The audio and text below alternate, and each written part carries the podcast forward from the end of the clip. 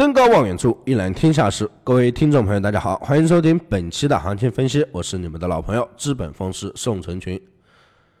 不在于瞬间的爆发，取决于途中的坚持。你纵有千百个理由放弃，却总是能够找到一个理由坚持下去。很多时候，成功就是多坚持一分钟，这一分钟不放弃，下一分钟就会有希望。只是我们不知道这一分钟会在什么时候出现。所以说，再苦再累。只要坚持往前走，属于你的就会出现。黄金昨天下探回升，回顾昨天的行情，在亚盘时段，金价从一千二百七十八一线一路下滑到一千二百七十的关口，欧盘金价是守住了一千二百七十低点，开始走出反弹。美盘回升到一千二百七十六一线，在美盘数据利空之下。金价再一次的快速回调到一千二百七十一一线，随后市场传来美国国会参议院小组突然延期税改讨论，引发市场强劲的一个买盘，金价开始大幅上涨，最高上探到了一千二百八十三一线，涨幅是一度达到了十美金以上，最终收盘于一千二百八十美金，日线上收取一根带长下影线的小阳 K 线。今天早盘金价反弹，继续受阻一千二百八十三一线，目前走出小幅回流，调做出一个调整。我们需要注意的是，日图金价多空走势比较来回，上涨和下跌的空间都没能够延续，基本上是维持在十美金区间上下。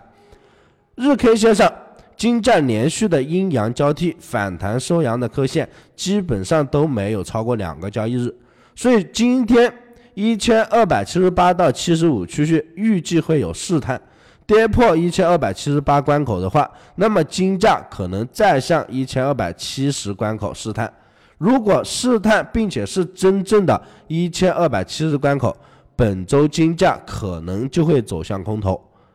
今天的思路操作建议主要是以一千二百八十八十五为分界点，短线空单可以先空做一次。下方靠近一千二百七十八区域再逢低做多。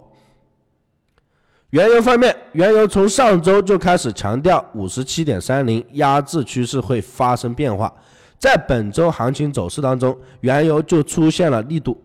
最高在五十七点三零，在隔天美盘原油下跌到了五十五，直接下跌了两点三美元之多。